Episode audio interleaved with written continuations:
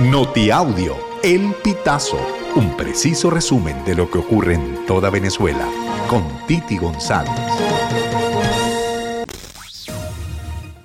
Bienvenidos a una nueva emisión del Notiaudio El Pitazo del 14 de noviembre del 2023.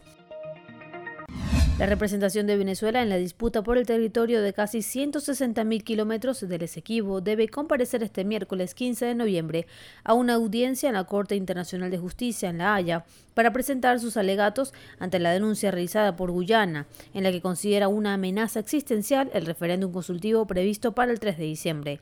La audiencia se desarrolla en dos partes. Este martes 14 fue citada la delegación de Guyana y el miércoles 15 es el turno de la defensa venezolana. Está previsto que la audiencia se desarrolle a las 5 de la mañana hora Venezuela, detalló al pitazo el asesor de la Comisión Presidencial de Defensa de la Guyana Esequiba y la Soberanía Territorial Abraham González. Al menos 35 turistas polacos también visitan el estado Sucre. La información fue difundida por la gobernación en el estado a través de la red social X este lunes 13 de noviembre. Se trata de un grupo de 315 visitantes que arribó a Venezuela el 7 de noviembre en la primera operación charter entre Venezuela y Polonia. Ese día el ministro de Turismo Ali Padrón indicó que el arribo sería en Margarita, Estado Nueva Esparta, desde donde compartió fotos de la bienvenida a las personas.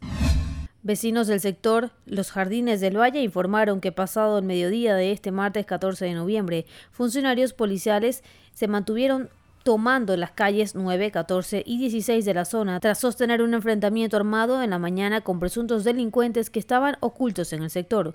Una vecina de la tercera edad de la calle 9 aseguró al Pitazo que las detonaciones la despertaron cuando vio el reloj en las 7 y 45 de la mañana. Detalló que mientras escuchaban los disparos subieron a esas calles funcionarios de la Policía Nacional Bolivariana, del Servicio Bolivariano de Inteligencia Nacional, SEBIN, y grupos comandos que vestían beige, chaleco antibala del mismo color, que se trasladaban en vehículos particulares.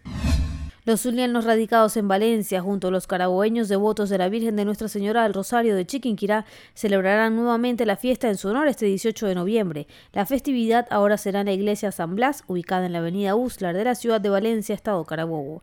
El próximo sábado, Día de la Chinita de Maracaibo, todos los fieles seguidores de esta advocación de la Virgen María están invitados a su encuentro en la capital carabobeña.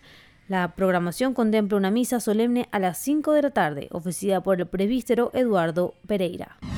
Una niña de 7 años de nacionalidad venezolana falleció este sábado 11 de noviembre cuando intentaba cruzar el río Bravo para llegar a Estados Unidos desde México, reseña el medio Zócalo. La niña cruzaba acompañada de su madre y su hermano de 12 años, a la altura de la rampa donde la patrulla fronteriza de Estados Unidos ingresa con sus lanchas para recorrer la zona. Ambos menores fueron arrastrados por la corriente. Los agentes de inmigración que se encontraban en el lugar le hicieron maniobras de resucitación a la niña, pero no tuvieron éxito y fue declarada muerta. A la menor la trasladaron vía aérea a un hospital en San Antonio de Texas, donde se encuentra en condición crítica. Por los momentos, las autoridades no han aportado los nombres de ambos menores.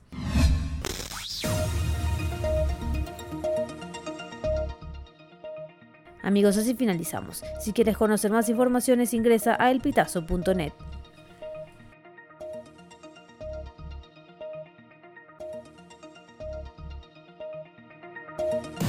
Estas informaciones puedes ampliarlas en nuestra página web, elpitazo.net.